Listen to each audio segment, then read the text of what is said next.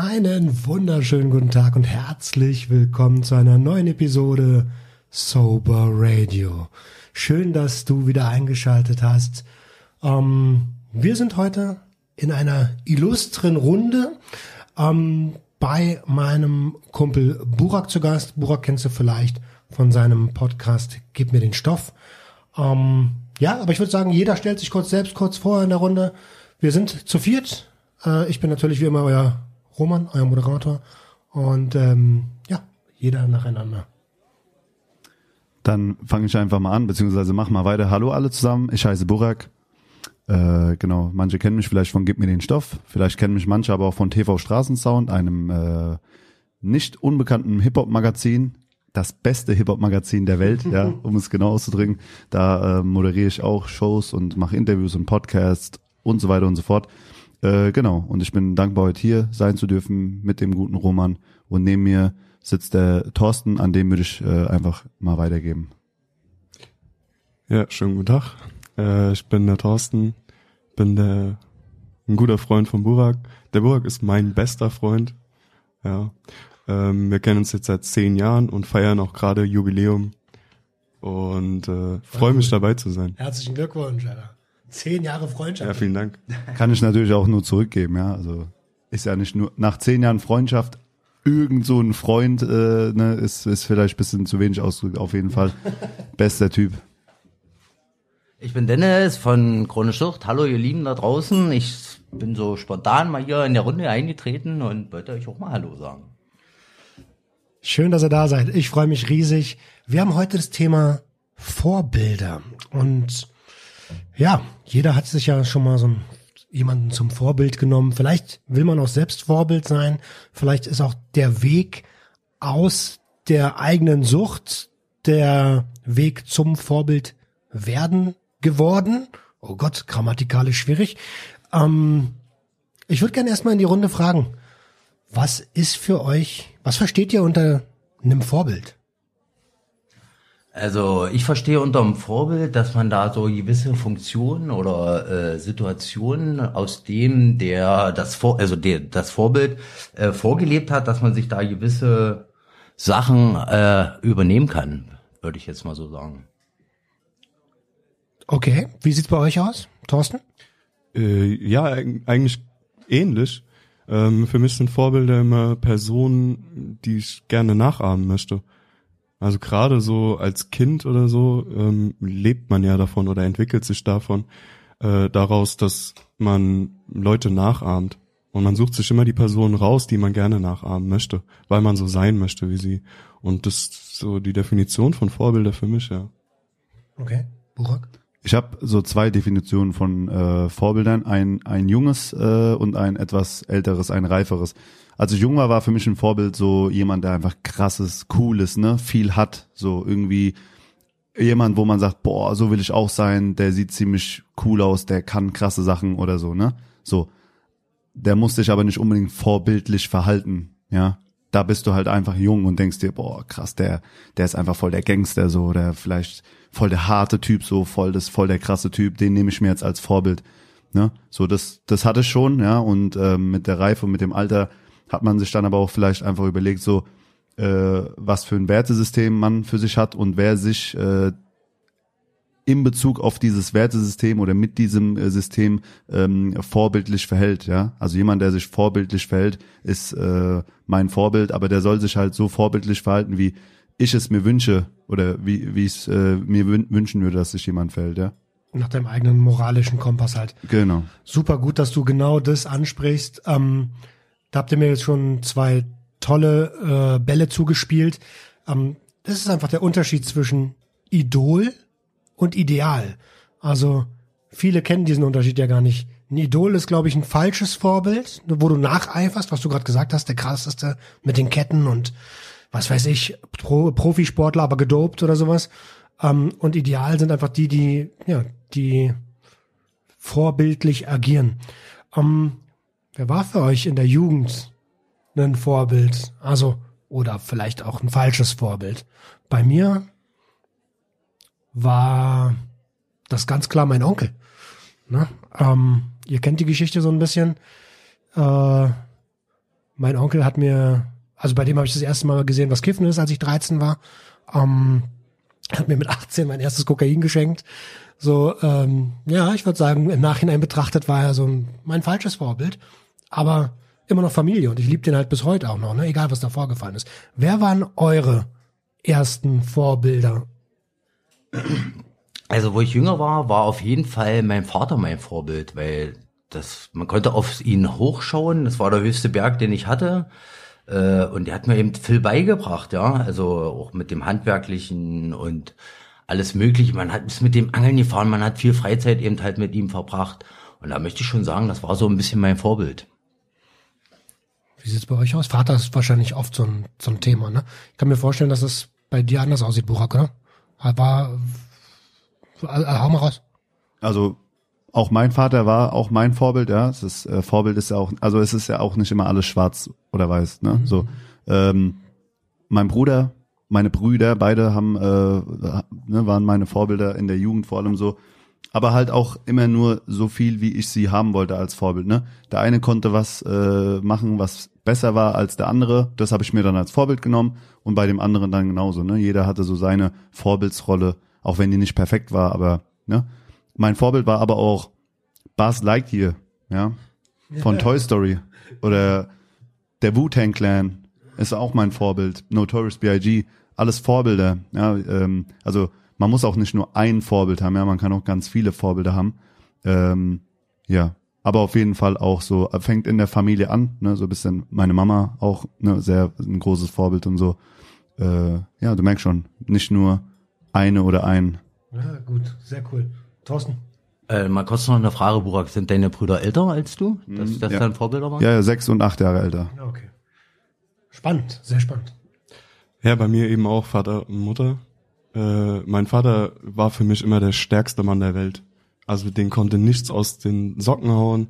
Der, der konnte alles. Ja, so äh, Vater, kann, machst du mir dies, machst du das, ne? Und der, der konnte auch alles. Der hat sich auch alles selber beigebracht, alles komplett selbst. Und das hat äh, hat mich immer beeindruckt. Meine Mutter auf eine ganz andere Art und Weise, weil die immer sehr ausgeglichen war und sehr so ein Ruhepol äh, in, in diese ganze Familienstruktur reingebracht hat. Absolut mein Vorbild. Voll spannend, so ich bin, ich bin der Einzige, der so ein falsches Vorbild, so meine Familie. Ähm, ich habe mir tatsächlich die Vorbilder immer außerhalb der Familie gesucht, so ähm, schon ziemlich früh so Sportler, also das war tatsächlich so Fußballer. Mehmet Scholl kann ich mich erinnern, war damals mein Vorbild. Jan Ulrich war ein Vorbild von mir. Ähm, konnte ja noch keine ahnen, was da passiert. äh, und selbst abgesehen davon, ne, das sind alles Menschen und die machen genauso Fehler wie wie wie jeder andere auch so. Und da habe ich mir immer die Vorbilder genommen. Es könnte vielleicht daran liegen, dass ich ohne Vater aufgewachsen bin. Ähm, ihr habt alle drei euren Vater genannt. So, das finde ich spannend. Ähm, Burak, du meintest noch, äh, außerhalb der Family hattest du ganz viele andere Vorbilder. Wie war das denn bei euch außerhalb der Familie, Thorsten, Dennis? Ähm, ich bleib noch mal in der Familie, weil auch da hatte ich schlechte Vorbilder. Tatsächlich. Also ich komme aus so einer klassischen Arbeiterfamilie. Was heißt klassische Arbeiterfamilie? Eigentlich eher so Arbeiterfamilie, wo viele eben auch nur so Hilfsarbeiter sind. Ähm, ne, nicht kein Beruf gelernt, vielleicht kein Schulabschluss ähm, und dann sich von von Ding zu Ding gehangelt und von Job zu Job und das war für mich so äh, eine Art Vorbild, wie ich nie sein wollte. Ich wollte nie äh, mich irgendwie durchboxen müssen von von Job zu Job, sondern ich wollte was sein. Ich wollte meine Berufung finden und dahin gehen und mein Ziel verfolgen, weil aber bin denen absolut dankbar, dass sie trotzdem auch so offen und so nette und sympathische Menschen waren trotz allem, ja, und mich da so ein bisschen mitgeprägt und die Entwicklung auch unterstützt haben. Aber ja, so, man könnte schon sagen, schlechtes Vorbild, ja, das so vorzuleben, ohne darauf aufmerksam zu machen, hey, mach's mal besser oder so. Da kommen wir wieder an den Punkt der Kommunikationsfähigkeit, den hatten wir im Vorgespräch schon mal, da kommen wir garantiert noch drauf zu sprechen. Ähm, wie war es bei, aber, aber hast du auch jemanden außerhalb der Familie gehabt? Sorry. Ähm, Also so Klassiker. Später dann in der, äh, als ich Jugendlicher war, ähm, so in Jugendhäusern, ähm, Sozialpädagogen, die mich so zu, zum ersten Mal, oder zu, zumindest war das so meine subjektive Wahrnehmung, zum ersten Mal als Subjekt angesehen haben, also ernst genommen haben mit meinen Problemen oder auch mit dem, was ich gut kann und einfach so genommen haben, gesagt haben, ey, wer bist du, was kannst du und komm, wir, wir machen einfach mal was. Und ähm, da war so eine gewisse Ehrlichkeit bei den Menschen, so eine gewisse Menschlichkeit, die ich zu Hause natürlich erfahren habe, aber eher auf Beziehungsebene. Und da so ein, ich mache mal ein Beziehungsangebot, obwohl ich eine fremde Person bin und das auf Augenhöhe mit gegenseitigem Respekt. Ähm, das fand ich auch sehr vorbildlich, ja. Voll spannend, dass du, dass du genau so, also ich, ich, ähm, aus dem Umfeld, wo ich, wo ich herkomme, da würden wahrscheinlich 80 Prozent Vorbilder nennen aus Sport, Musik äh, oder von irgendwelchen ähm, kriminellen Vorbildern, die so auf der Straße sind. Total spannend, dass du die Sozialarbeit genannt hast. Dennis, sorry, jetzt habe ich jetzt zweimal das Wort geklaut. Wer waren deine Vorbilder außerhalb der Familie? Das ist echt schwierig. Du hast das gerade so angesprochen. Das ist wirklich, also ich habe da auch ganz zu überlegen jetzt schwierig jetzt da was zu finden. Ich glaube, ich hatte einen Klassenkameraden als Vorbild, der war Boxer und der ist auch ziemlich weit vorangekommen mit seiner Boxgeschichte, ist dann auf der Sportschule gegangen und dann hat man das so ein bisschen versucht nachzuahmen mit sportliche, man ist dann auch halt in Boxen gegangen, hat das dann versucht nachzuahmen. Und im jugendlichen Alter, also im Teenageralter war die Band Depeche Mode so mein Vorbild, der Sänger Dave Gain, äh, war so ein bisschen auch so mein Idol oder Vorbild, sagt man. Also der hat ja auch so eine Drogengeschichte dann von sich Jemo dann fast halb tot war. Und das habe ich mir dann auch so zu Herzen genommen. Und habe ja dann auch die Schiene in das Musikmachen eingeschlagen damals als DJ und daher rührt das wohl so her, dass ich da ein bisschen musikalisch geworden bin, denke ich mal.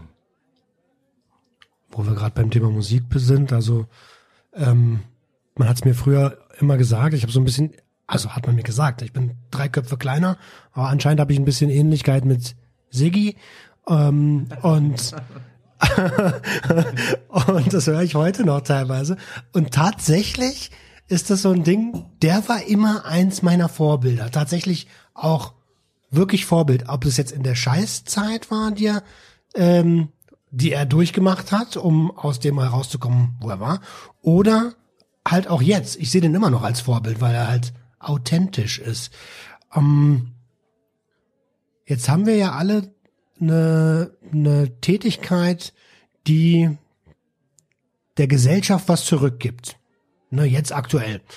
Ähm, würdet ihr euch als Vorbilder bezeichnen? Äh, ja, ich würde mich auch als Vorbild bezeichnen, weil mh, hm, ich habe ja jetzt nach der Therapie quasi eine Selbsthilfegruppe gegründet, leite die jetzt so und ich finde, dass meine Gruppenmitglieder immer mich ansprechen können und ich, ich finde, dass die jedes Mal mich ansprechen, habe ich den Eindruck und dass sie auf mich drauf zukommen. Und äh, auf Arbeit habe ich auch eine Position bekommen jetzt, wo ich meine Verantwortung so übertragen kann und da kommen auch die Arbeitskollegen auf mich drauf zu und fragen, wie kann ich das machen, wie kann ich das machen? Und das ist, hat ja auch was mit Vorbild zu tun, wenn die dann ankommen zu mir und mich fragen, wie kann man das machen? Weißt du? Mhm. Mhm. Wie sieht's bei euch aus, Jungs? Also muss ich echt drüber nachdenken, ne, weil kann ich gar nicht so beantworten einfach, ja, ob ich mich selbst als Vorbild sehe, weil äh, du wirst ja zum Vorbild genommen, ja. Müsste ich jetzt halt mal so ein paar Leute fragen, ja. Aber ich weiß, dass auf jeden Fall es Jugendliche gibt, die sich äh, schon mal gedacht haben, hey, der Burak, das ist schon ein Vorbild, meistens halt auch von türkischen oder arabischen Kids, die halt sehen, äh, dass es vielleicht auch so eine Möglichkeit gibt, wenn man älter ist, bestimmte Sachen zu machen. Oder ich arbeite ja viel mit Jungs, die auf äh, der schiefen Bahn sind so. Wenn die dann sehen, ey, ah, okay, da ist auch einer von uns so nach dem Motto, auch schwarze Bart, schwarze Haare, Seiten auf Null und ist aber gar nicht irgendwie äh, nicht im Knast oder so. Und so geht's auch. Ja, das wurde mir schon zugetragen auf jeden Fall. Also in dem Sinne, wenn man die Jungs fragen würde, vielleicht ja, aber ich würde mir jetzt, ich kann mir nicht irgendwie so anmaßen zu sagen, ja, ich bin voll das Vorbild und hundertprozentig, weil ich bin halt auch noch jung, ne? Ich bin 28. Für mich hat Vorbild auch so ein bisschen was mit Reife zu tun. Auch ein 28er, auch ein 18-Jähriger kann sehr reif sein so. Aber ich, äh, bei mir ist so, ne, für mich muss ein Vorbild etwas sein, was auch so ein bisschen was erzählen kann und auch authentisch dazu stehen kann. Deswegen würde ich jetzt einfach mal so sagen, jein, ja. Das ist auch vollkommen in Ordnung so. Thorsten? Ähm, ich fand ganz gut, was der Burak vorhin gesagt hat, die Unterscheidung zwischen Idol und Ideal. Ähm, ich gebe mir immer ziemlich viel Mühe, wenn ich mit gerade jungen Menschen unterwegs bin, dass sie nicht irgendwie da, danach eifern, so sein, äh, so zu sein, wie ich bin, ähm, sondern sich eher meine meine Werte anzuschauen und da nochmal sich selbst zu reflektieren und zu sagen, wer bin ich, wo will ich hin und was kann ich von dem adaptieren oder was kann ich von dem ähm, mitnehmen, ja. Und ähm, sich selbst dann auch zu respektieren und zu sagen, ja. Und da ist die Unterscheidung eben oberflächlich ein Idol zu sein. Ach, der Junge macht Sport, so will ich auch aussehen und der fährt ein cooles Auto, das will ich auch haben. Da gebe ich mir echt Mühe, das in den Hintergrund zu stellen, weil das ist mein Ding. Wenn ich das haben will, dann will ich das haben, aber ähm, ja, das will ich eigentlich nicht weitergeben, weil es nur mein Ding ist. Mein Luxus ist mein Luxus, dein Luxus ist dein Luxus. Ähm, aber die tatsächlichen Werte, die einen ausmachen, ja, die den Charakter prägen, die muss auch jeder für sich selber finden. Und da so zu agieren, dass das bei denen auch ankommt, ist eine Herausforderung. Aber die Herausforderung gehe ich gerne auf jeden Fall. Okay, starke Antwort, spannende Antwort auf jeden Fall. Ähm, ich glaube, ich, also ich kann nur von mir sprechen. Natürlich kann jeder nur für sich sprechen. Ich glaube, ich will gar kein Vorbild sein. Ich will einfach nur mein, meine moralischen Werte vertreten, so wie du es gerade gesagt hast. Und jeder, der das, der sich dadurch inspiriert fühlt, der kann gerne ein Stück mitkommen. Und es ist, glaube ich, wichtig, dass man dann irgendwann aber auch wieder seinen eigenen Weg findet, um ja eigene Fußstapfen zu hinterlassen. Ähm, ja, aber nicht jeder muss den Weg gegangen sein, den wir gegangen sind, um diese Erfahrung zu machen. So und das ist meine Intention dahinter. Und wenn wenn mich aufgrund dessen jemand zu seinem Vorbild nimmt, dann fühle ich mich dadurch sehr geehrt. Aber ich bin auch bei dir, Burak. Ich würde mich niemals, ich würde mir niemals anmaßen zu sagen, ja klar, ich bin ein Vorbild. Mhm. Bin ich 100 pro nicht. ich habe so viel Scheiße noch auf der anderen Seite, die man nicht sieht. Ähm, du, du, du, du, dir geht's gerade durch den Kopf hier gerade was, ne? Ja, ja, Bist du bestimmt aber auch, ja. Also, ne, du machst so einen äh, tollen Podcast und mit Sicherheit identifizieren sich viele Menschen mit dir und denken sich, boah, den kann ich mir schon als Vorbild nehmen oder der fällt sich sehr vorbildlich so, ne? Auch das ist nicht schwarz und weiß, Bro. Ja, ja, ja, klar. es, ist, es ist immer so, ne? Aber wie du sagst, man würde sich das nicht anmaßen halt, ne? Doch, ich bin, also ich muss dazu sagen, also ich bin ja Vater und äh, da bin ich ja Vorbild für meinen Sohn. Also ich kann mir das ja schon in gewissem Maß, also jetzt, jetzt bin ich Vorbild. Früher war es vielleicht nicht, aber jetzt momentan bin ich Vorbild für meinen Jungen, auch in der Erziehung oder? Und auch Vorbild für, gerade weil du das jetzt angesprochen hattest, Burak, mit dem Account Chronisch Sucht, äh, werde ich ja laufend angeschrieben oder mehrfach angeschrieben, äh, ja, toll, wie du das geschafft hast, du bist jetzt vier Jahre clean, wie hast du das gemacht und so. Und da kommt so ein kleines, gewisses Vorbildfunktion, sag ich mal, mit rüber. Weil die ja da, mir dann die Bestätigung wieder geben, ah, du hast es ja geschafft und so. Und dann nehme ich das mir so gerne an, so. Absolut, absolut. Übrigens auch an der Stelle nochmal, äh, auch von der Seite hier, herzlichen Glückwunsch, vier Jahre abstinent zu sein. Ist nicht so selbstverständlich, wenn man abhängig war, Schrägstrich ist. Ne? Ähm, ja, na klar, gibt's immer wieder den einen oder anderen, der einen dann zum Vorbild nimmt, genauso wie du es gerade gesagt hast, Borak. Ne? Ähm, ja, vorbildlich moralische Werte vertreten. Da ist es natürlich total individuell, ne? Also was sind moralische äh, moralische Werte, die einen zum zum Vorbild machen? Das ist total die spannende Frage gerade, auf die ich mir gar keine Antwort geben kann. Hat einer von euch äh, vielleicht will einer den Ball übernehmen? Ist auch eine schwierige Frage an der Stelle. Ja? Also alle gucken in die Luft und überlegen und fangen an zu schwitzen. So, ja, was macht ein Vorbild aus? Welche äh, Werte und welche Moral äh, welche Moralvorstellung soll dieser, dieser Mensch haben, ja? Was ist, was ist gut und was ist schlecht, was ist richtig, was ist falsch, ja? Kann man, kann man schwierig in einem Satz beantworten. Ich denke, das ist individuell. Natürlich gibt es Dinge, die sind gut und die sind schlecht, ja.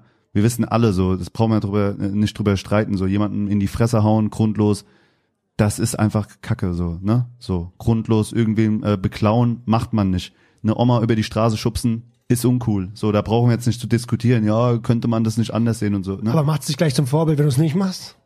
Naja, es macht dich auf jeden Fall ähm, attraktiver, wenn du es nicht machst, ja. So. Aber versteht ihr, also es gibt, es gibt eine eine gewisse Regelung und Regeln für die Allgemeinheit so und äh, da kann man schon sagen, ey, das ist gut und das ist schlecht und wenn mein Vorbild jetzt schon mal so diese Grundbausteine hat, ja, sich so verhält, wie man sich verhalten sollte, weil einfach eine gewisse Norm das so äh, wünscht, ja, also wirklich, ich rede jetzt von den Basics, den ganz klassischen Sachen, das, das kann ich schon mal sagen, da muss man jetzt vielleicht, braucht man jetzt nicht vielleicht zehn Ethikkommissionen, um herauszufinden, was ist gut und was ist schlecht in dieser Welt, ja. Aber darüber hinaus ist es mega individuell. Ich weiß nicht, wie es euch ging, aber für mich war Vorbild, ein Vorbild sehr wichtig, um mich mit ihm oder mit ihr auch identifizieren zu können, ne? Also Identifikation ist ein ganz großer Punkt mit meinen Werten, aber auch mit meinem Aussehen, mit dem Gefühl, was ich habe, mit der Erziehung, mit der Religion, Kultur. Es ist ja nicht umsonst, so, dass äh, ganz, ganz viele ähm, Kinder aus dem arabisch-türkischen Haushalt äh, vielleicht auch Vorbilder haben, die auch aus der e ähnlichen Ecke kommen, ja, und jetzt nicht vielleicht Helene Fischer sich als äh, Vorbildsfunktion nehmen. Ist zwar vielleicht auch möglich, ja, gab es bestimmt auch schon, aber ihr versteht, was ich meine. Ja, also Identifikation, äh, auch was die Werte und die Moralvorstellung angeht, ist natürlich ein Thema. Ja, ich, ich komme, also in der Musik, in der Kunst genauso, du adaptierst, so lernen wir eigentlich als Mensch schon immer, selbst als kleine Kinder, ne? Du adaptierst, machst das und dann nimmst du es eigentlich in dein ganz normales Selbstverständnis auf, ne? Ähm, wir hatten vorhin das Thema Kommunikation dabei. Wie wichtig ist es, ähm, dann auch gut kommunizieren zu können und das, was man eigentlich vermitteln will, rüberzubringen. Thorsten. Naja, zuallererst mal muss man ja wissen, wer man ist und was für Werte man hat, die man vermitteln will. Und ähm, natürlich kann man was vermitteln ähm, auf eine Art und Weise, dass man einfach was erzählt oder eine Story erzählt, die wo man sich selber dann was rausziehen kann oder wo man sagt, hey, so musst du sein oder das sind die, wie der Burak sagt, ne, das sind Normen und äh, Regeln und äh, so haben wir miteinander umzugehen oder so haben wir eben nicht miteinander umzugehen. Ähm, das ist das, was man vermitteln kann, gerade an jüngere Menschen. Ähm, aber dass man das tatsächlich für sich auch übernimmt, hat mit Vermittlung weniger zu tun als mit Aneignung. Also man muss sich das selber aneignen ähm, aus der Kommunikation raus. Ich, wir können uns stundenlang über ein Thema unterhalten, was ich damit mache und wie ich damit rausgehe und wie ich das in mein Wertesystem übernehme. Das äh, kommt eben auf die Art und Weise der Kommunikation natürlich an. Ja. Da kann man nicht einfach nur sagen, so ist es und du hältst dich dran und fertig, sondern geh mal allein, äh, geh mal für dich in dein Wertesystem rein, denk mal über die, die Situation nach und ähm, wie würdest du gerne behandelt werden? Findest du das cool, wenn dich jemand vor die U-Bahn schubst? Machst du es auch nicht mit irgendwelchen anderen Leuten, ja? Natürlich. Oder solche Dinge eben. Das ist eigentlich so, eigentlich, das bringst on point so, ne? Tu niemanden was an, was du selbst nicht willst, was man dir antut, so. Ja. Dann ist da eigentlich Kat alles schon geregelt. Kategorischer Imperativ, ja. Digi, das Wort habe ich letztens. Überkrass, jetzt höre ich es zum zweiten Mal. Und diesmal, äh, diesmal höre ich sogar und lese es nicht nur. Ich habe vorher gedacht, was, kategorischer Imperativ, was, was, Bruder? Ja, und das eben. Und den kategorischen Imperativ, den kann man vermitteln. Man kann sagen, was das bedeutet, was Immanuel Kant sich damals dabei gedacht hat. Aber das für sich anzueignen, wirklich mal in eine Situation zu kommen, wo man darüber nachdenken muss, wie geht man jetzt mit dem anderen um. Das ist der Schlüssel, wie man selbst dann quasi arbeiten kann.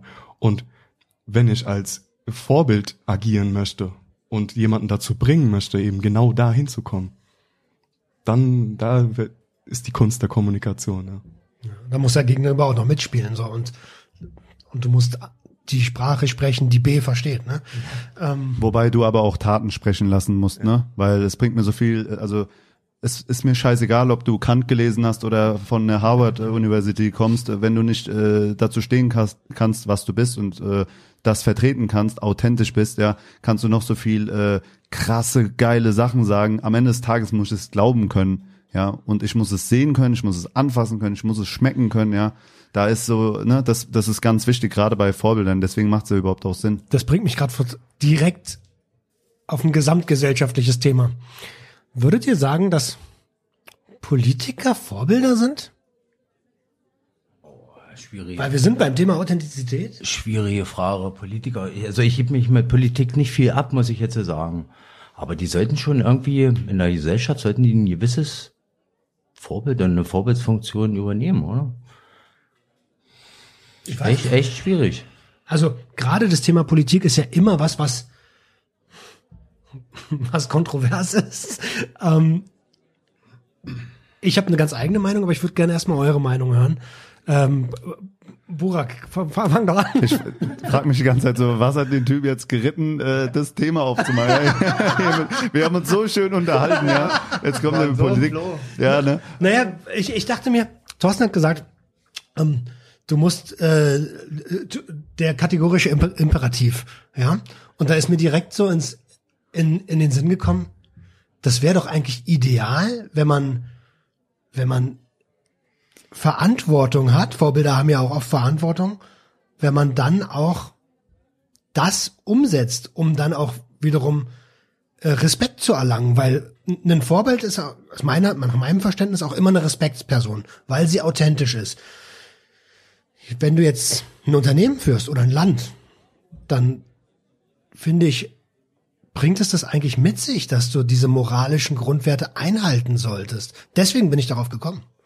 Wenn es zu deep ist so, und wir jetzt eine Stunde darüber reden, so dann weiß ich nicht, dann lass skippen. Also wenn ich mir das äh, ein oder andere ähm, Gespräch oder oder oder äh, den Diskurs ähm, anhöre oder angucke von Politikern, Politikerinnen, ne, beispielsweise von der AfD, ja, damit kann ich natürlich zum Beispiel nicht viel anfangen, ne? So, die kann ich mir auch nicht als Vorbilder nehmen. Ich kann auch nicht alles über einen Kamm scheren und sagen, die Politik, ja. Ich bin mir auch gar nicht sicher, ob ob die wirklich so sind, wie sie sind, oder ob ich sie immer nur äh, irgendwie oder ob sie falsch abgebildet werden, ja, ob äh, hinter der Abbildung vielleicht auch nochmal Interessen stehen, ne? Ist nicht alles Gold, was glänzt, keine Ahnung, ne? Ich weiß nicht, inwiefern man beeinflusst wird, wenn man den Fernseher einschaltet. Das ist auf jeden Fall nochmal ein anderes Thema für sich. Aber äh, wenn ich mir Reden anhöre von Alice Weidel oder so, ja, oder dem Höcke und der redet, also den kann ich mir nicht unbedingt als Vorbild nehmen und ich bin erwachsen, ich bin, ich bin äh, ein Stück weit reif. Jetzt versetze ich mal in die Lage von meinen oder unseren oder irgendwelchen Jugendlichen, ja, die können, die, die können ja gar nichts damit anfangen. Ja. Unabhängig davon, dass das eine sehr hohe Sprache ist und die den gar nicht verstehen. Aber auch was der sagt, selbst wenn ich das erklären würde, ja, äh, würde ich voll schnell an meine äh, Grenzen kommen. Das heißt, ne, ist schwierig mit Politikern so, auf jeden Fall. Ja. Thorsten, wie siehst du das? Äh, ohne jetzt so krass ins Detail und politische Details zu gehen und so, ja. Äh, ich finde, dass Politiker, und ich will jetzt auch nicht alle über einen Kamm scheren, aber ich finde, dass Politiker überhaupt nicht authentisch sind. Weil Politiker spielen eine Rolle. Also ist mein, meine subjektive Wahrnehmung und meine Meinung, ähm, aber die spielen eine Rolle und vertreten das System, in dem für diese, für welches sie arbeiten. Du hast es gerade mit äh, einem Unternehmen verglichen, ja. Und äh, ein Chef von einem Unternehmen will, dass das Unternehmen floriert. Dem ist doch egal, was sein, ob er seinen eigenen Werte repräsentiert und seine Mitmenschen irgendwie fördert oder entwickelt. Der will, dass die Kasse klingelt, ja. Und ich sehe Politiker in der gleichen Position, ja. Der Rubel muss rollen, das System muss am Laufen gehalten werden und er hat authentisches Handeln wenig drin zu suchen. Und die meisten machen ja ihren Job auch richtig gut, ja, sonst wird's ja nicht so gut laufen. Ja, wo habe ich das letztens gehört? Ähm, der Job eines Politikers ist es, Stimmen zu fangen, gewählt zu werden. Das ist sein Job quasi. Und wenn das mein Job ist, und das war ja als Vertriebler auch quasi mein Job, dass der, mein, dass der Gegenüber das macht, was ich möchte, nämlich bei mir kauft, dann erzähle ich natürlich viel, damit der mir glaubt, so. Naja, das ist die Macht der Wirkung. Also der spielt ja was in der Rolle, äh, gibt ja was vor und ich denke mal nicht, dass der dann authentisch, äh, nicht authentisch dadurch ist, weißt du? Also es ist echt schwierig jetzt so mit dem Thema Politik, weil ich da völlig raus bin. Also ich, ich gucke ja auch kein Fernsehen, muss ich ja dazu sagen. Also ich mhm. höre mir sowas auch gar nicht an. Wir haben ja vorhin im Vorgespräch äh, über Deba Debatten und Debattenkultur und so gesprochen, ja. Da äh, eine klassische Debatte ist, jemand ist dafür und jemand ist dagegen. Man führt die Debatte und geht raus und macht sich seine eigenen Gedanken und versucht irgendwie eine Lösung oder einen Konsens zu finden. Ja, und ähm, das, das kannst du ja gar nicht machen, wenn du authentisch bist, ja. Oder ja, kannst du schon authentisch machen, aber da geht's drum, eine Rolle einzunehmen und zu sagen, okay, ich bin dafür, der ist dagegen. Ne? Wir haben ein Parteiensystem, die einen sind dafür, die anderen sind dagegen.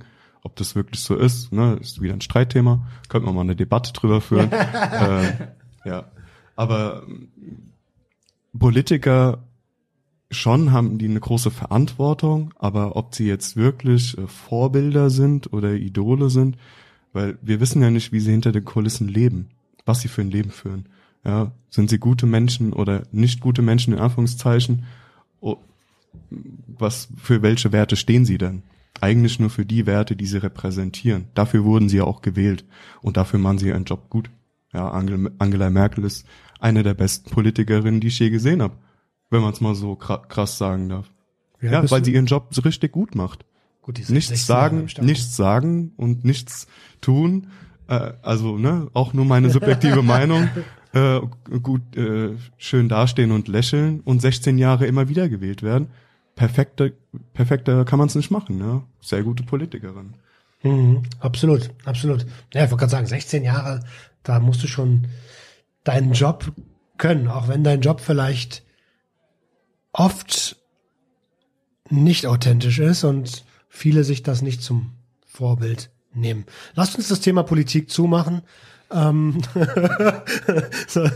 Ich wollte gerade noch eine Sache sagen. Es ist natürlich ne, über Politik und Vorbilder in der Politik kann man ja auch von ganz vielen verschiedenen Blickwinkeln draufblicken. Ne, über Politik.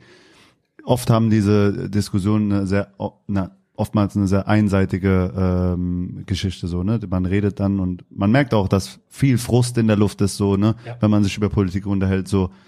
Und ähm, dann ist immer so die Frage, hey, wie könnte es noch sein? Oder oder hast du das Argument reingebracht und hast du dir schon mal von dem Blickwinkel Gedanken gemacht und und und. Aber da wir ja jetzt nicht hier in einem Politik-Podcast sind, sondern äh, ne, woanders machen wir jetzt einfach mal weiter, würde ich sagen. Ja, sehr guter Punkt. Ähm, da ist es wieder die Debattenkultur und ich glaube, darauf kommt es öfter darauf äh, läuft es öfter hinaus, dass, dass die Kommunikation einfach besser werden kann. Ähm, Thema Musik. Äh, wenn ich schon mal einen Hip-Hop-Moderator am Start habe, ne, dann möchte ich auch gerne über Musik sprechen. Ähm, Musiker werden sich gerne als Vorbilder genommen. Äh, war bei mir ja genauso, ich habe es ja vorhin gesagt, Sido war oder ist immer noch eins meiner riesigen Vorbilder. Ähm, habt ihr musikalische Vorbilder? Wenn ja, warum? Äh, naja, ich habe ja, wie gesagt, den Sänger Depeche Mode äh, von dem Dave Gain. Und der hat ja auch so eine Drogenkarriere gehabt, äh, war schon drei Minuten tot gewesen, den haben sie ja reanimiert wieder, war heroinabhängig und das habe ich mir dann so jetzt im Erwachsenensein, habe ich mir das so bisschen rübergenommen, so, äh, weil ich am Anfang auch so sein wollte wie er. Und dann hatte ich so einen krassen Traum mal, dass ich mit ihm zusammen Musik mache und dabei äh, auch konsumiere halt. Und deswegen hatte ich mir den jetzt auch auf der Wade tätowiert. Aha. Ja. Aha. Aha. Okay. Okay, weil er also auch konsumiert hat. Und geschafft hat, clean zu sein. Ah, ah das ist ja, das wusste ich noch nicht. Ach so, ja, ja, ja, ja der okay. ist zurück. Okay, cool, cool. Wie sieht's bei dir aus, Thorsten? Ähm, ja, ich bin auch mit Hip-Hop aufgewachsen. Mein Vater hatte schon die Snoop Dogg Doggy Style im CD-Regal. Damit bin ich groß geworden. Hat aber auch ganz viel andere Musik gehört und da habe ich so meinen Einfluss. Und so als Jugendlicher war so das, gerade so diese Hip-Hop-Zeit, so Crunk-Musik, Bling Bling, fette Autos, ne, Frauen mit hübschen Hintern und so. Ähm, dieses Oberflächliche. Das fand ich auch immer ganz cool. Und das hat auch irgendwie so mein Weltbild so ausgemacht, ja. Man muss arbeiten gehen, viel Geld verdienen, dann kann man ne, hier ein, einen auf Protz machen. Später hat sich das dann gewandelt, später Jugend, dann ne, Biggie, Pack, so andere Werte. Da ging es um na, auch Straße natürlich, da ging es auch um Geld machen und so, aber da sind noch mal andere zwischen den Zeilen noch mal andere Sachen rausgekommen. Gerade wenn man sich mit der Geschichte vom Hip Hop befasst, da geht's ja auch viel um Widerstandskampf und dies und das und ähm, genau. Also vom oberflächlichen doch ins Diebe noch mal rein. Okay.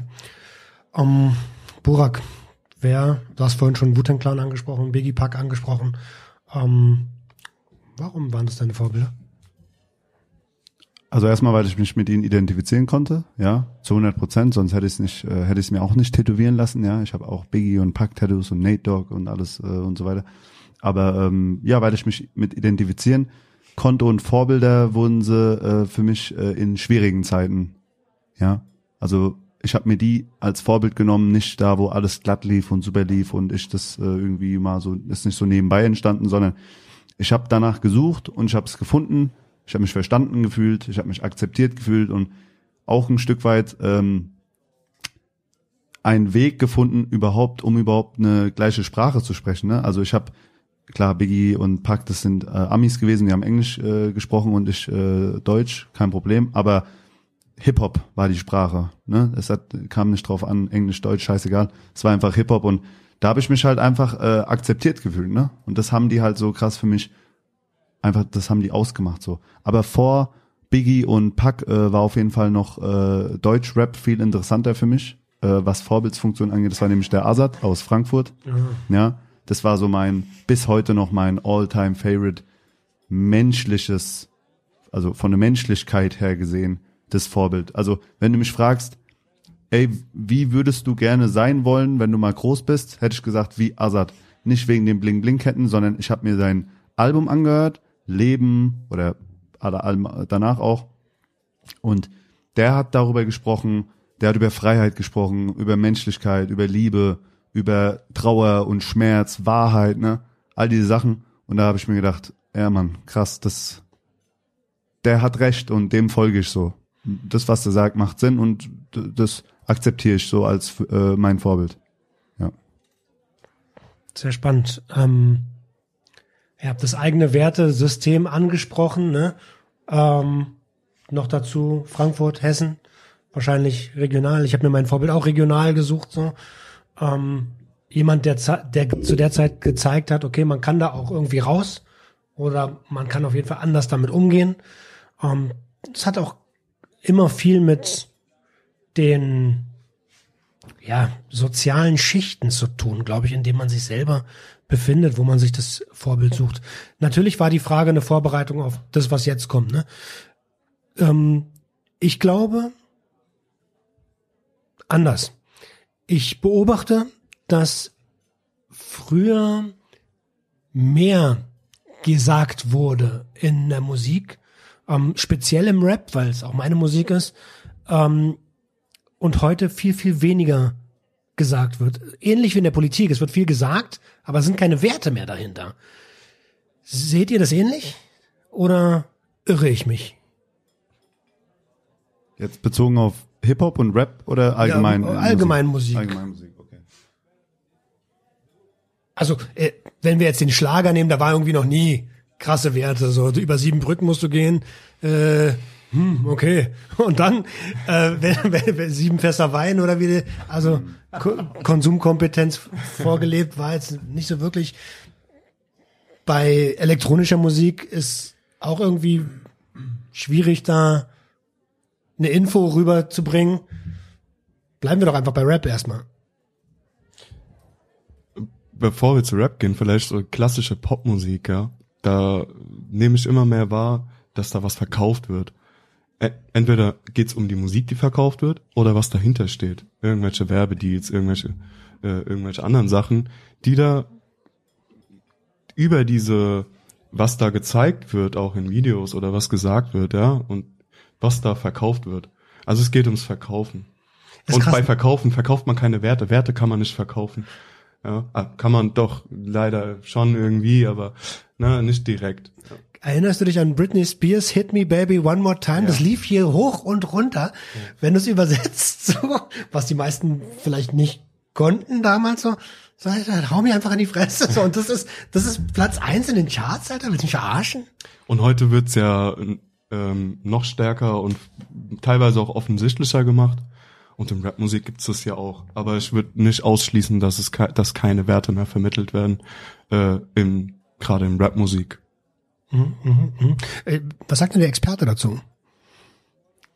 Also ich weiß nicht, erstmal zu Thorsten, zu dem, was du gesagt hast, äh, findest du das jetzt schlimm oder, oder gut oder mit der Popmusik? Nee, ich wollte es jetzt nicht werten, sondern einfach nur sagen, okay, ne, so, es geht nicht unbedingt darum, Werte zu vermitteln oder irgendwie eine Einstellung rüberzubringen, sondern es geht erstmal nur um Verkaufen, entweder die Musik oder was da eben noch mitschwingt.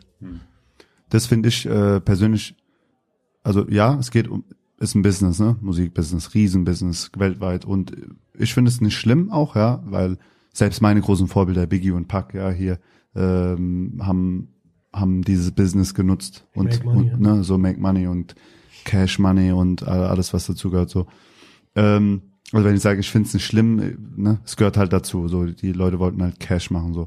Ähm, ja, was sagt der Experte dazu? Also, ähm, es ist aktuell ein Trend, ich nenne es mal Trend, ja, so wie Hip-Hop und Rap immer Einflüsse hat von ganz vielen und schon sehr viele Trends waren, ähm, ist auch aktuell ein Trend, dass man aktuell im Deutschrap sehr viel Wert drauf legt auf, ähm, auf, auf Vibe, auf guten Klang, einfach das Flexen, ne, dass der Track einfach sehr gut klingt, ähm, auch sehr poppig oft ist, ja, dass er nicht unbedingt im Radio gespielt werden muss, aber zumindest sehr oft gestreamt werden kann. Ja, das heißt, diese Tracks von vier Minuten und fünf Sekunden, wo keine Hook dabei ist, wo straight gerappt wird und mit Message und Deepness und ne, die gehen ein bisschen, die sind ein bisschen verschollen und jetzt ist halt einfach mehr, die Tracks sind kürzer, die Melodie und die Toplines, wie man so schön sagt, sind ein bisschen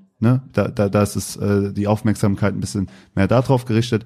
Die Adlibs sind äh, mega im Fokus. Adlibs sind quasi die Stimmen und die Töne, die gemacht werden zwischen den, äh, zwischen in der Phase, wo nichts gesprochen wird. Also wenn jetzt jemand was rappt und da kommt eine Sekunde, wo kein Sound kommt, da, ne, da kommt man mal Flex, Flex oder Bo, Bo, Bo, Bo, habe ich jetzt den äh, Luciano äh, zitiert so, das, das sind Adlibs, die nimmt man, um einfach dem äh, Track so ein bisschen, äh, um das ganze Ding einfach ein bisschen smoother, smo smoother und geiler zu machen, ja. Das gab's aber auch schon immer, ja.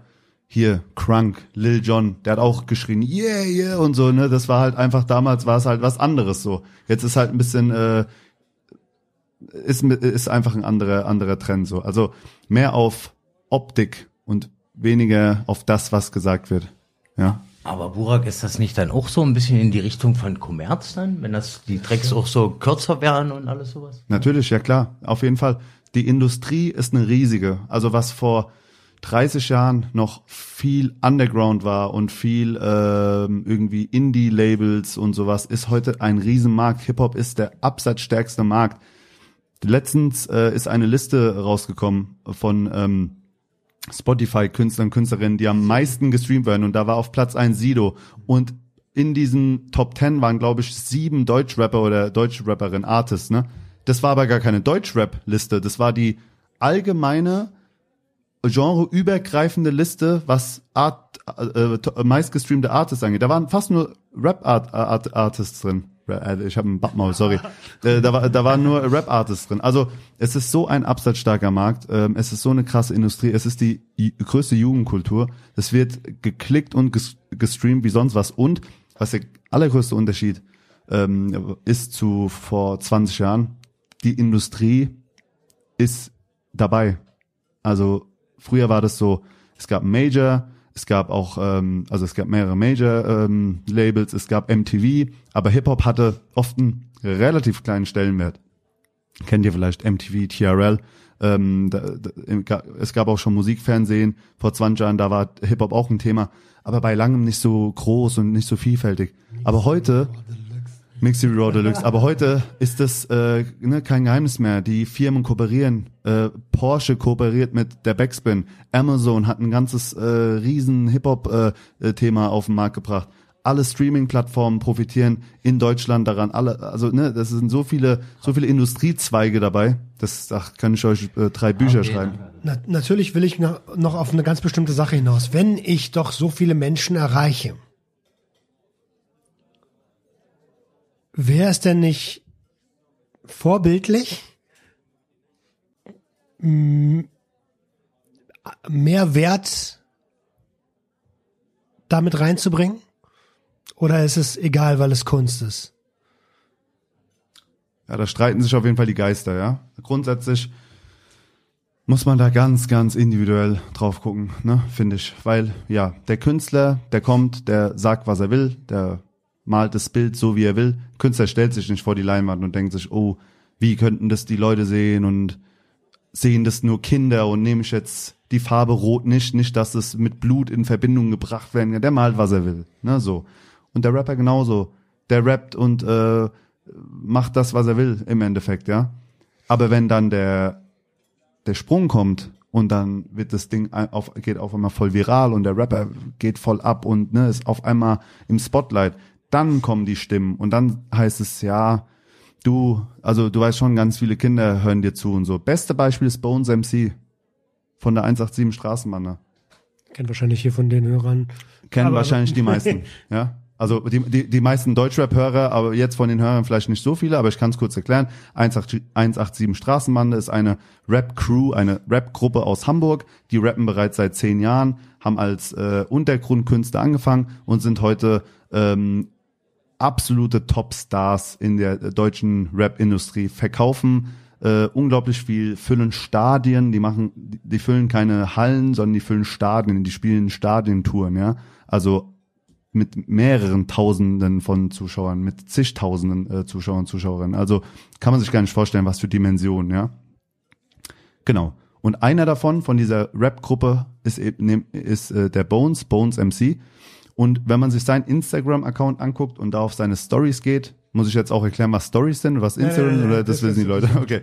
ähm, wenn- man da jetzt auf die Stories geht, Mann, jeden Tag oder zumindest wöchentlich siehst du da ähm, irgendwelche Drogen, Waffen, nackte Frauen, äh, Joints, wie er kifft und wie er macht und ne und das hört ja nicht auf, der macht es schon immer oder sehr lange zumindest, ja. Und jetzt könnte man meinen, ey, du verkaufst so viel Platten und ich bin mir sicher, die meisten, die Bones MC und 187 Straßenbande hören, sind Jugendliche, Kinder und Jugendliche, nicht ausgereifte Erwachsene, ne? So. Und jetzt könnte man sich fragen, ja, ist es gut für die Kinder?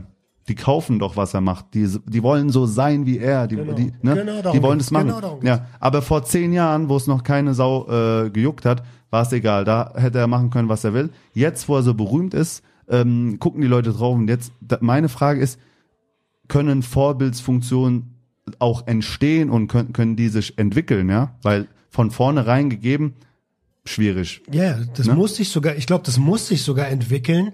Aber und und ähm, natürlich die Argumentation des Künstlers, dass ich Kunst mache, das ist auch richtig so. Das soll auch so sein.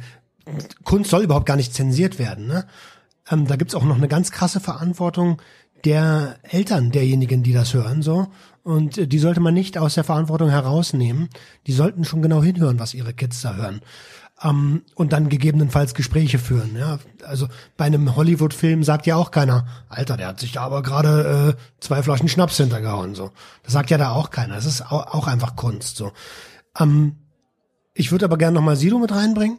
Bei ihm hat man den den Wandel des Erwachsenwerden so richtig so richtig mithören können. Ähm, da finde ich schon, dass er sich der Verantwortung oft bewusst ist. Und wenn wir bei dem Beispiel von, ja, von diesen, bleiben wir mal bei, bei, bei, bei der 187 Straßenbande. Ich habe das Gefühl, das, das bleibt halt so. Das ist halt Party-Rap so, das ist kommerziell erfolgreich, deswegen ziehen wir das einfach durch. Und ähm, um auf Berliner Rapper zu kommen, so, ey, äh, wir nutzen das sogar noch aus und ähm, ähm, sag mal jetzt, dass du Pizzabäcker bist. So, weiß ich nicht, ob das.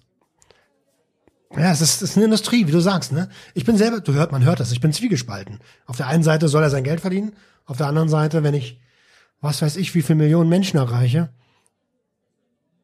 dann wäre es vorbildlich, gewisse Werte zu vertreten. Das sagt man ja auch immer mal so, ne? Du stehst in der Öffentlichkeit, du erreichst viele Menschen, äh, engagier dich doch mal für XY. Aber dafür muss man sich dann natürlich auch mit dem identifizieren. Also jemand, der einfach sich keine Gedanken über ein Thema macht, kann ja nicht einfach sagen, okay, weil ich jetzt die Reichweite habe, mache ich das. Ja, ja, klar, ja? das stimmt. Und ähm, natürlich, diese Entwicklung ne, vom, vom jungen Rapper, der über Straße rappt, bis hin zum erwachsenen Rapper, der immer noch über Straße rappt, aber anders.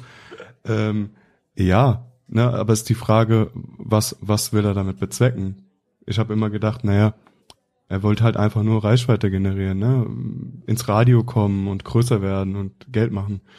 Äh, jetzt habe ich ein Interview gesehen hier mit Boogie und Belasch äh, und habe ihm mal zugehört. Er vertritt natürlich nochmal ganz andere Werte. Und ähm, ja, äh, die, die, die Musik oder Kunst darf erstmal alles, natürlich. Aber Kunst muss auch nichts. Also wenn du jetzt sagst, okay, du hast Reichweite und jetzt mach doch mal was damit. 187 Straßenbande ist Party. Punkt aus Ende. Da gibt's ja. nichts. Wenn die jetzt was anderes machen würden, würden sie Hörer verlieren. Und äh, das jetzt auch, muss man ihnen auch gar nicht vorwerfen, sondern äh, die Leute wollen das halt auch gar nicht. Ich würde vielleicht ähm, gu sehr guter Punkt, sehr richtiger Punkt. Das, Im Endeffekt sage ich das ja auch. Der Kon wir sind beim, beim, wir haben den gleichen Konsens. Aber wo liegt denn jetzt die Verantwortung? Ich habe es ja vorhin schon mal reinbringen wollen. Wo liegt denn jetzt die Verantwortung, ob die Kids das nachmachen oder nicht? Ja, kann ich dir sagen, wo die, wo die Verantwortung liegt. Nicht beim Künstler.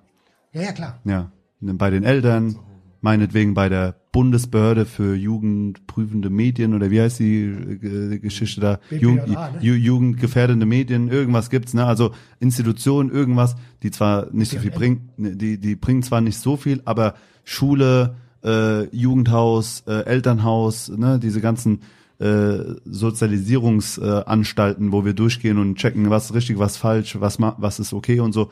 Da sehe ich einen großen Faktor. Auch hier zwei gestandene Sozialarbeiter. Bei uns sehe ich auch die Aufgabe der Kommunikation auch, ja, dass wir hingehen und mit denen reden, nicht über die reden, sondern mit denen reden und uns damit auch beschäftigen und sagen, was ist über. Du sagst hier gerade, ja, die wird niemand kennen, 187 Straßenbahn. Ey, 187 Straßenbahn wird niemand kennen. Nein, niemand. Also, weißt, weißt du, wie ich meine? Nein, nein, nein, nein, nein.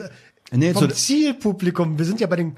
Ich weiß, ja, ja, ich weiß, aber ich will, ich will nicht unser oder euer Zielpublikum schmälern. Ich meine nur, genau das höre ich ganz oft, aber auch in solchen Kontexten.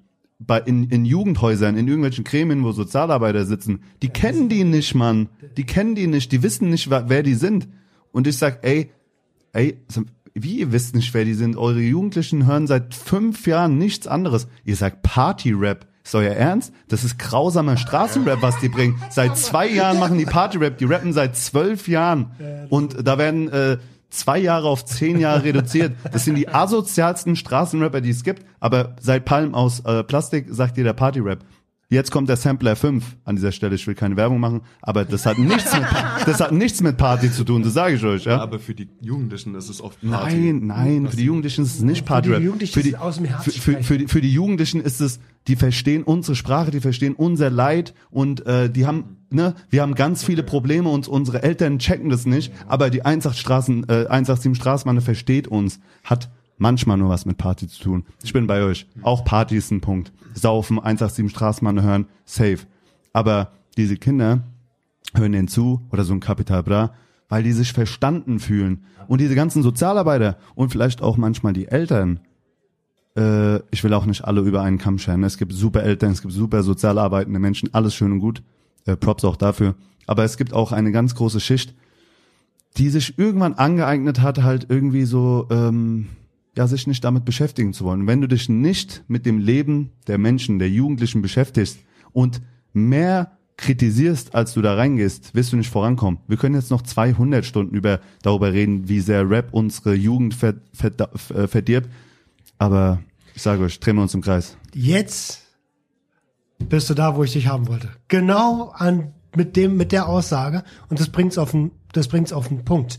Ich würde gern von der Musik zur, zur, zum Konsum und zur Selbsthilfe switchen. ähm, Selbsthilfe ist in Deutschland ein ganz großes Ding, ja? aber da ist es ähnlich wie in der Musik. Ähm, die sind einfach stehen geblieben so oder wie die wie die wie die Eltern, die es nicht mehr hören, die einfach nicht mehr hinhören, was da passiert. Die sind teilweise, teilweise, auch nicht alle, das muss man ganz deutlich sagen. Ähm, manche sind einfach stehen geblieben, weißt du, und die können sich nicht mehr mit dem identifizieren, was die Probleme der jungen Leute sind und der aktuell Abhängigen sind.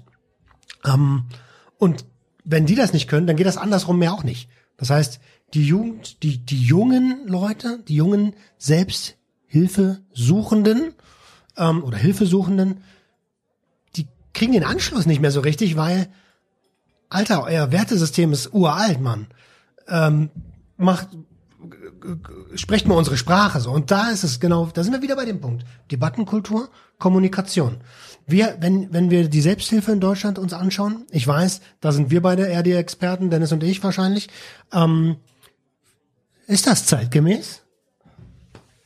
Also da muss ich dir zustimmen. Also ich habe ja auch schon viele Selbsthilfegruppen besucht nach der Klinik. Deswegen ist war es ja auch mir wichtig, selbst eine zu gründen, weil ich bin da war, wurde da nicht abgeholt, weil die waren auf den alten Stand wie vor 20 Jahren. Also die hatten noch mit Alkohol und äh, Tabak und da war vielleicht mal ein Joint noch die Rede von heute wird ja mit chemischen Drogen umgegangen und wenn da nicht keine Aktualisierung in den alten Gruppen kommt, dann bleiben die auf den Stand stehen und deswegen sollten wir gerade wir in den Selbsthilfegruppen auch mit der Aktualisierung mit der Jugend halt mitgehen, ne?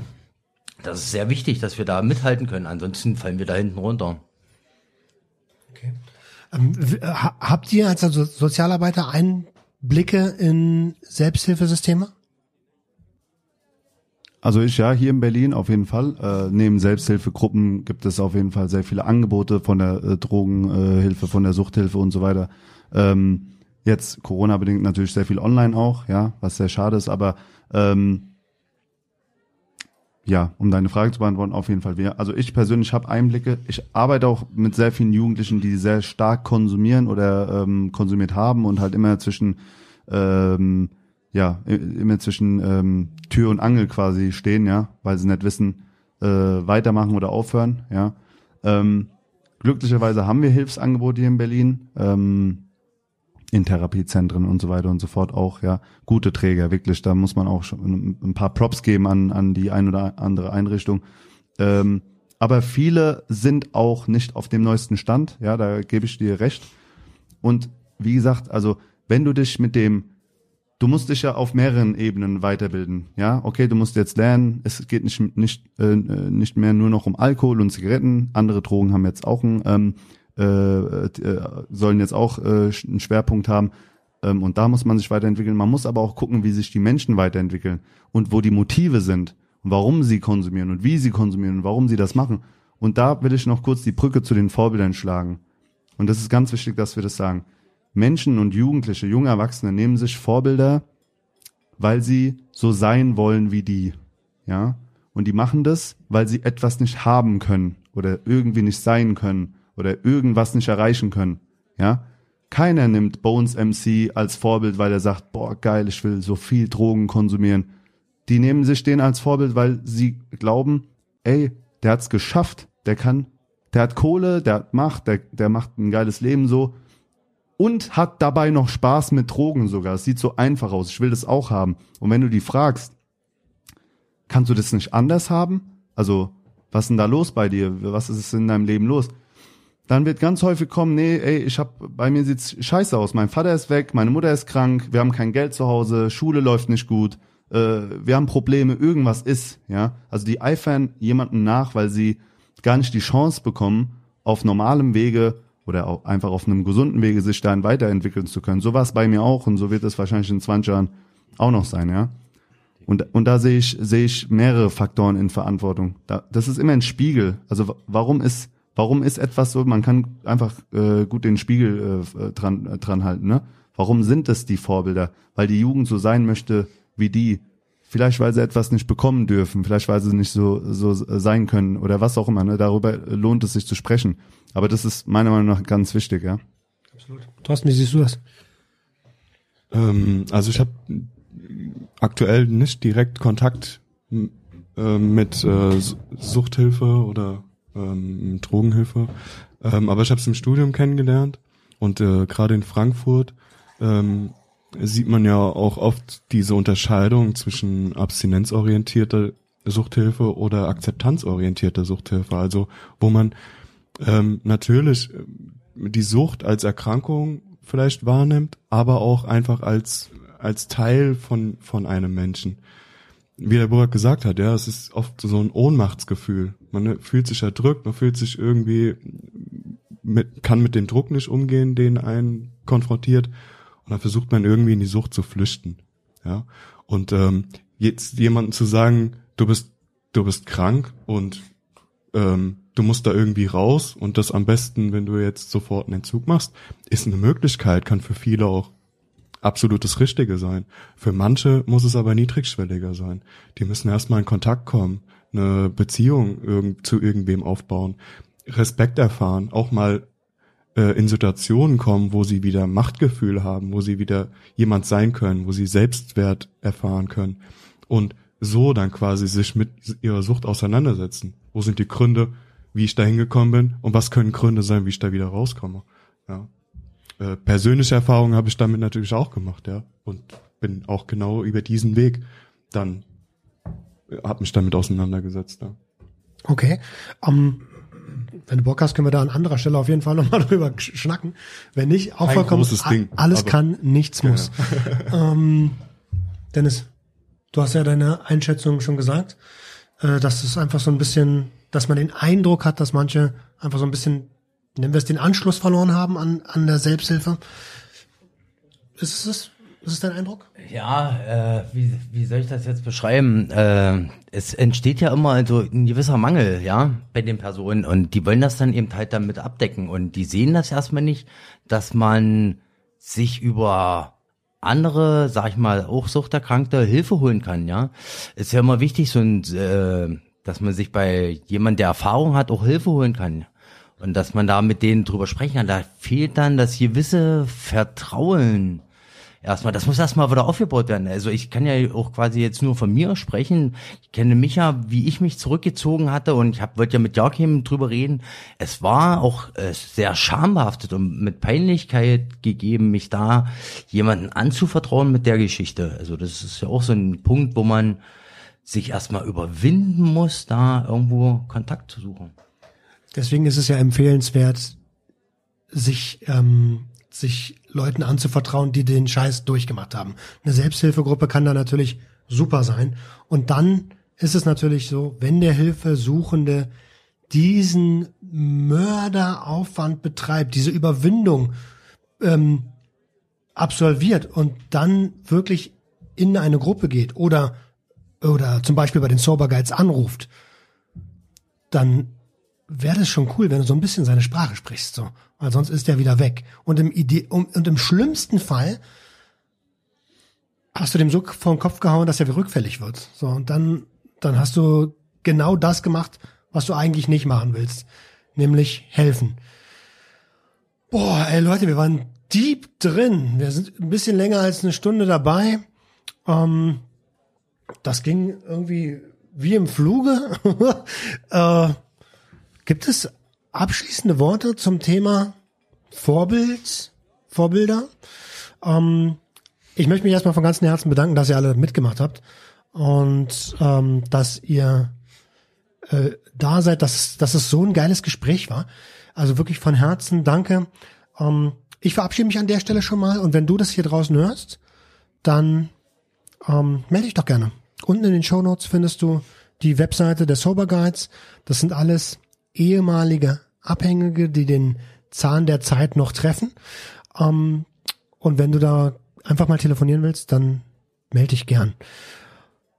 So, ich gebe noch mal das Wort in die Runde. Habt ihr noch abschließende Worte zum Thema Vorbild, Vorbild sein, Vorbilder finden?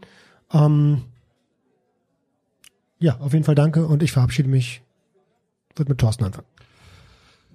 Ähm, abschließende Worte, ja klar. Also ich würde auf jeden Fall jedem empfehlen, der auch selber gerne ein Vorbild sein möchte, nur Mut, man selbst zu sein. authentisch zu sein, zu dem zu stehen, wer man ist, wo man herkommt, seine Roots zu kennen und diesen Mut sich zu bewahren, immer zu sagen, ich bleibe Mensch, egal was kommt und egal welche Rolle ich spielen muss, egal was ich verkaufen muss, ich bleib ich und das straight. Boom. Danke dir. Ja, ich würde gerne noch äh, eine Sache sagen, die mir auf dem Herz liegt. Erstmal sorry auf jeden Fall an äh, Leute, die äh, vorhin sich vielleicht auf den Schlips äh, getreten gefühlt haben, weil ne, das sollte nicht irgendwie ähm, abwertend klingen oder so. Alle Leute, die zuhören, ähm, nur Liebe für euch. Ja. Ähm, und eine ganz wichtige Sache und eine Message, was das Thema Vorbilder angeht. Es ist wichtig, mit offenen Augen durch die Welt zu gehen, denn manchmal treten einem Vorbilder ähm, entgegen, die man gar nicht erwartet hätte und vielleicht sich äh, auch nicht direkt als Vorbild outen, ja, sondern erst nach zehn Jahren, wo man im Nachhinein sagt, krass, ey, ich hätte niemals gedacht, dass ich mal so einen Menschen kennenlerne, aber wenn der nicht gewesen wäre, wäre ich heute wo ganz anders und wäre ich mit geschlossenen Augen, vielleicht auch unvoreingenommen an die Sache gegangen, hätte ich das gar nicht wahrgenommen, ja. An dieser Stelle möchte ich auf jeden Fall meinen äh, unseren Lehrer grüßen, den Herrn äh, Reibold, der auf jeden Fall mir den Arsch gerettet hat, ja, äh, in meinem Leben, den mit dem wir heute noch telefoniert haben. Ähm, und falls er das, falls er das hört, äh, liebe Grüße, schick ihm äh, das Ganze auf jeden Fall zu. Und ja, geht mit offenen Augen durch die Welt, äh, damit ihr auch äh, wirklich, wenn euch mal ein Vorbild entgegnet, äh, nicht aus Versehen wegguckt oder nicht äh, erfahrt, wer es ist. Ja, ich gebe mal weiter. Ja, also ich kann mich dem Burak nur so anschließen. Also ich würde euch raten, auch so, äh, nehmt euch nicht so viel von eurem Vorbild damit rüber, sammelt eure eigenen Werte. Das ist wichtiger, als da irgendjemanden hinterher zu rennen. Dennis, Dankeschön. Burak, Dankeschön. Thorsten, Dankeschön. Ihr Lieben da draußen, das war deep, aber jetzt habt ihr euch den Kaffee und den Kuchen auch verdient. Sonntag, Mittag, 13 Uhr. Ähm, genießt euren Sonntag und wir hören uns nächste Woche, wenn es wieder heißt, herzlich willkommen zum Sober Radio. Ciao, ciao.